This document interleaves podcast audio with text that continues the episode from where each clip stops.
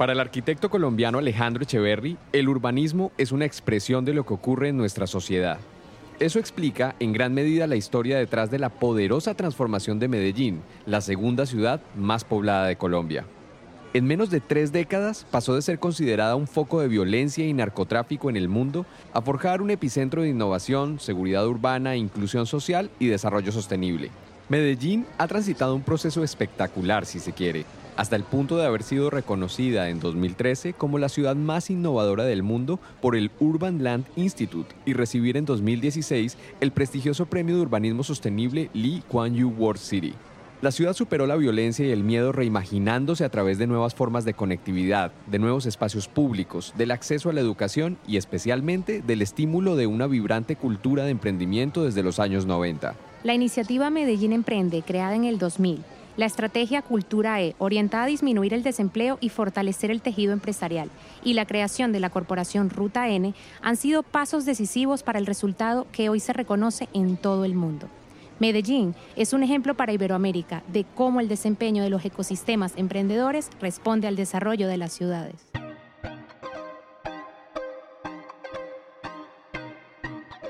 Somos Iberoamérica, una región emprendedora que transforma ideas en desarrollo sostenible. Esta serie de podcast forma parte del portal Somos Iberoamérica, producido por la Secretaría General Iberoamericana. Hola, soy Jessica Kleitman. Y yo, Santiago Sánchez. Y, esto, es Somos Iberoamérica. Empezamos. Más de 70 ciudades de Iberoamérica tienen más de un millón de habitantes y la población va en aumento. También en América Latina, un 80% de la población vive en centros urbanos, lo que supone la mayor densidad del mundo en desarrollo, de acuerdo con datos de la Comisión Económica para América Latina y el Caribe. Esto ejerce una gran presión sobre los recursos, la infraestructura y los ciudadanos, algo que la pandemia ha puesto de relieve. Ahora, más que nunca, la cooperación iberoamericana se ha vuelto fundamental para enfrentar estos retos. En este primer episodio abordaremos esos desafíos y las líneas de acción que en los tiempos que vivimos son necesarias para lograr potenciar más y mejores empresas desde las ciudades de nuestra región. Por un lado, uno podría pensar las ciudades sin emprendimientos, pregunto, y la verdad que no. ¿Por qué? Porque los emprendimientos son clave, porque son la base de las empresas que le brindan soluciones, servicios, productos a los ciudadanos. Por otro lado, son fuentes de empleo, de oportunidades para el desarrollo de los jóvenes, son motores de tecnología, de la transformación digital, son base para el desarrollo local. Pero por el otro lado no podemos pensar que surjan eh, empresas y se desarrollen si no se dan determinadas condiciones en las ciudades. Eh, condiciones que tienen que ver con lo educativo, con las condiciones sociales, de infraestructura, con el funcionamiento del mercado eh, a nivel financiero, de recursos humanos, eh, las políticas de los gobiernos a nivel de las ciudades. Entonces, por eso digo que la relación es en doble sentido, ¿no? Las ciudades necesitan de los emprendimientos y los emprendimientos necesitan de las ciudades. Para el año 2000, cuando todavía no se hablaba de emprendimiento sistémico como concepto, el investigador Hugo Cantís elaboró junto al Banco Interamericano de Desarrollo un índice para analizar el comportamiento de los ecosistemas y revela la estrecha relación que existe entre el emprendimiento y las ciudades. Actualmente se conoce como el índice de condiciones sistémicas del emprendimiento dinámico, que se mide en 64 países y ha sido adoptado por el Global Entrepreneurship Monitor como propio. Ese vínculo identificado por Cantís responde a aspectos de carácter social, económico y político, algo que la reciente crisis ha puesto en evidencia.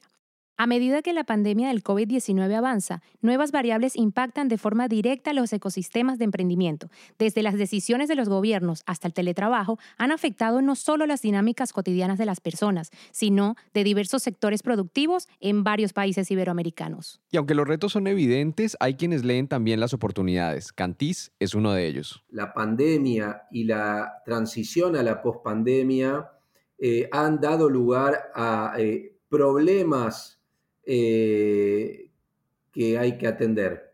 Y entonces hay que estar muy alerta, yo diría, a los emprendedores, a estos problemas, a estos cambios en la forma de comportarnos, a la necesidad de mantener a la vez eh, la distancia física, pero responder a la necesidad de la proximidad eh, social, de esto se está hablando mucho, acceder a conocimiento que está repartido, eh, distribuido en distintos lugares, a cómo dar cuenta de, que, están cambiando los patrones de consumo, a que se revaloriza el lugar del hogar mismo, ¿sí? y esto plantea a la vez necesidades. Es decir, hay distintas eh, oportunidades en ese sentido y eso da lugar a que uno pueda decir que los emprendimientos que van a prosperar son aquellos que van a dar cuenta de estas nuevas necesidades. Por otro lado,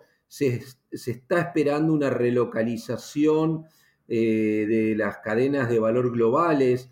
Eso también puede dar lugar a nuevos emprendimientos, la innovación abierta, eh, esperable que crezca. Entonces, hay diversidad, la reconstrucción de las actividades económicas que, que, se han eh, cerrado.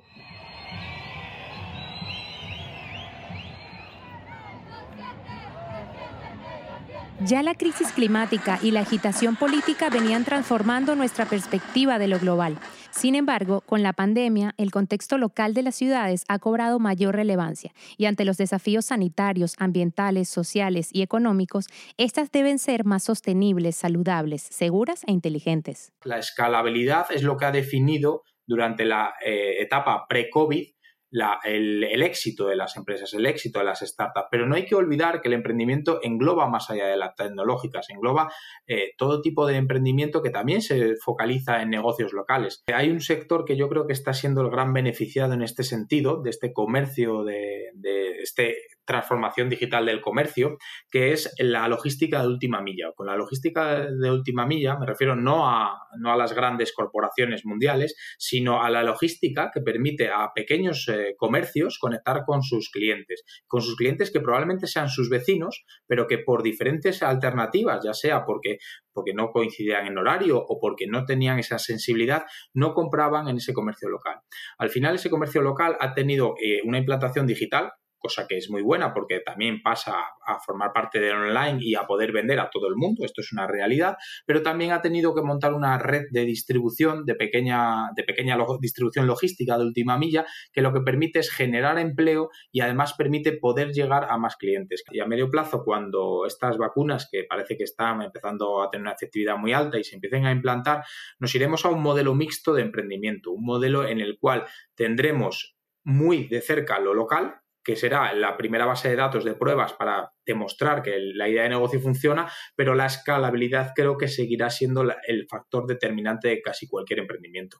Además de ser concejal del Gabinete de Innovación y Emprendimiento del área de Gobierno de Economía, Innovación y Empleo en el Ayuntamiento de Madrid, Ángel Niño Quesada ha sido emprendedor y reconoce que aunque ese cambio de paradigma plantea oportunidades, los retos están sobre la mesa. Ante la crisis, los gobiernos están llamados a respaldar a sus emprendedores. Sin embargo, nadie tiene fórmulas definitivas. ¿Qué líneas de acción deberían seguir los gobiernos locales y nacionales que hoy tienen el reto de estimular al máximo su tejido empresarial? Ángel Niño nos cuenta su perspectiva. Bueno, si hay algo que necesita un emprendedor para lanzar al mercado su idea o para empezar su proyecto es certidumbre.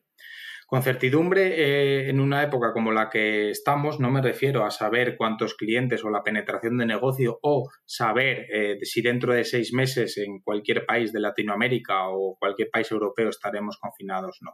Con certidumbre me refiero a ofrecer las condiciones necesarias para que este emprendedor tenga que preocuparse de lo único que es más importante para él en las fases iniciales, que es conseguir clientes. Creo que lo que debemos ofrecer a cualquier emprendedor en cualquier parte del mundo es esa certidumbre para demostrarle que en sus pasos iniciales al menos no va a entrar en un de endeudamiento que le puede suponer una ruina económica, al menos a medio o corto plazo. Es imprescindible como punto número uno que el emprendimiento sea apoyado por los gobiernos, tanto locales como nacionales, pero locales en primera instancia, porque al final los gobiernos locales son los más cercanos con los ciudadanos, los ciudadanos que no dejan de ser emprendedores en muchos ámbitos.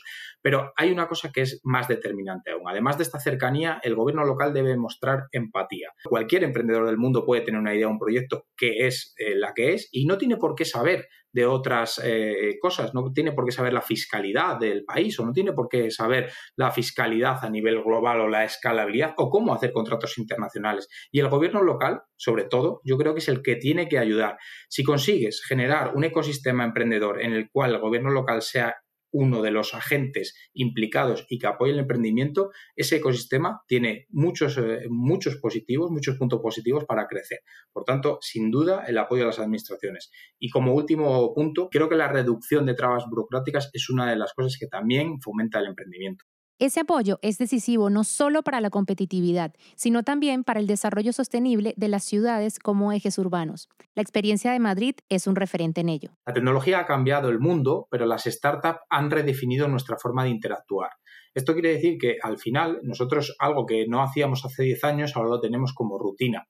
Y esto también pasa en las grandes ciudades. Al final, eh, te puedo poner un ejemplo muy sencillo. En la ciudad de Madrid somos una de las ciudades pioneras del mundo en servicios de movilidad compartida. Con movilidad compartida me refiero a car sharing, a motor sharing, a bici sharing y a patinete. Somos una de las ciudades del mundo con más eh, empresas instaladas en este sentido.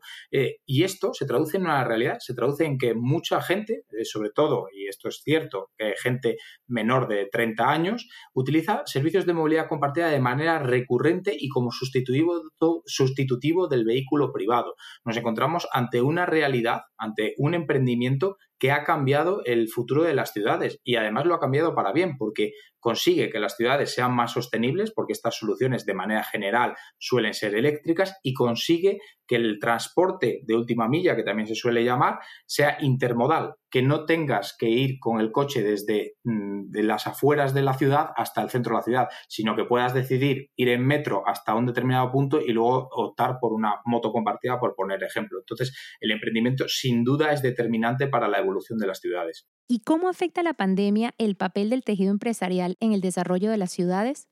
La crisis ha golpeado duramente a las pymes y a los emprendedores, eso es una realidad.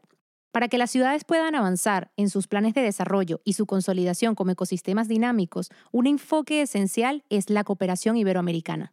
La transferencia de conocimiento y experiencias, el desarrollo de iniciativas multilaterales y el fortalecimiento de relaciones público-privadas de la región pueden dar a las ciudades las herramientas necesarias para navegar estos tiempos de incertidumbre. Después de observar lo que hace fuerte a cada ecosistema, Hugo Cantis es claro, el camino hacia el futuro es colectivo. Cada vez requeriremos más capacidades, más recursos, más articulación, más flujo de, experiencias, y yo creo que entonces la cooperación iberoamericana puede jugar un papel muy, muy relevante en la, en la construcción del mundo que se viene.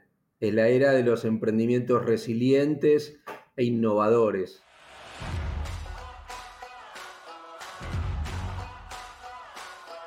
En la mayoría de los casos, las acciones emprendedoras de las pymes y startups tienen lugar en un ámbito local. Las ciudades determinan en gran medida la obtención del talento y recursos financieros, el acceso a canales de venta o a servicios de soporte, vitales para la creación de iniciativas empresariales. Asimismo, la inventiva y el talante empresarial de los ciudadanos fomenta nuevas realidades para las ciudades. Se trata de una correlación cada vez más evidente.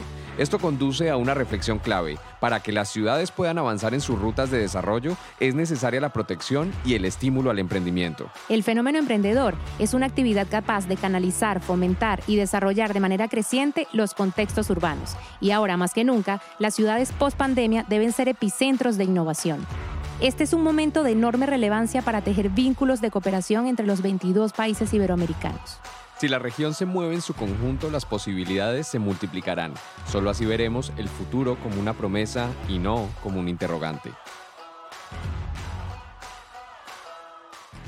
Este es un episodio de Somos Iberoamérica, una serie de podcasts que forman parte del portal Somos Iberoamérica, producido por la Secretaría General Iberoamericana. Los esperamos con más historias, personajes, análisis y datos de una región emprendedora que transforma ideas en desarrollo sostenible.